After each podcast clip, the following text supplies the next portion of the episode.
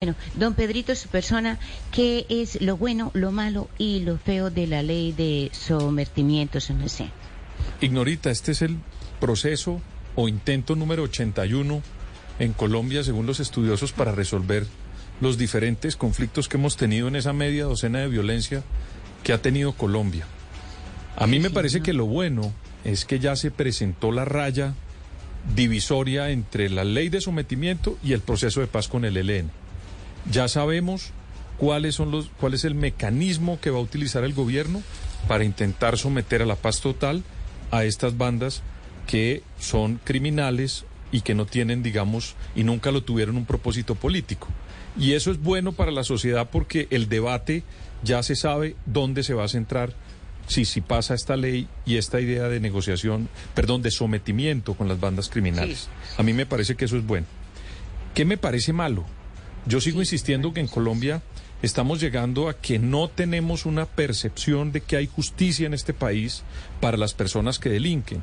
Estamos como mandando un mensaje que no hay que tenerle temor a la justicia y que muchas personas pueden terminar cometiendo actos delincuenciales o creando caminos por toda suerte de violencia y que al final el Estado los llama para un nuevo proceso en determinados sectores y eso en mi opinión, no es bueno para nadie, porque de todas maneras puede haber un camino para resolver los conflictos, pero siempre la justicia debe mandar un mensaje de temor para que la gente no sienta que aquí puede hacer absolutamente de todo. Eso a mí me parece malo.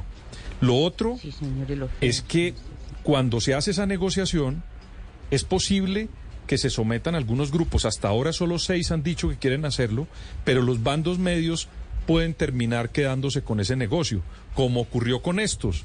Se negoció con los paramilitares, pero los mandos medios se quedaron con el negocio y ascendieron en la escala y hoy son los que están intentando, en algunos casos, entrar a negociar con el gobierno. Y a mí me parece que eso no es bueno. Y lo feo, yo siempre he visto cuando hay un proceso con bandas criminales o con Pablo Escobar o con los Rodríguez, que los colombianos conocíamos las caras de las personas que estaban delinquiendo. Yo vivo totalmente preocupado porque no sabemos con quién estamos negociando del otro lado. Y eso es muy complicado para cualquier mesa de negociación y para que una sociedad se trague el sapo gigantesco del sometimiento de unos criminales. Porque no sabemos, ignorita, quiénes son los señores que están del otro lado de la mesa.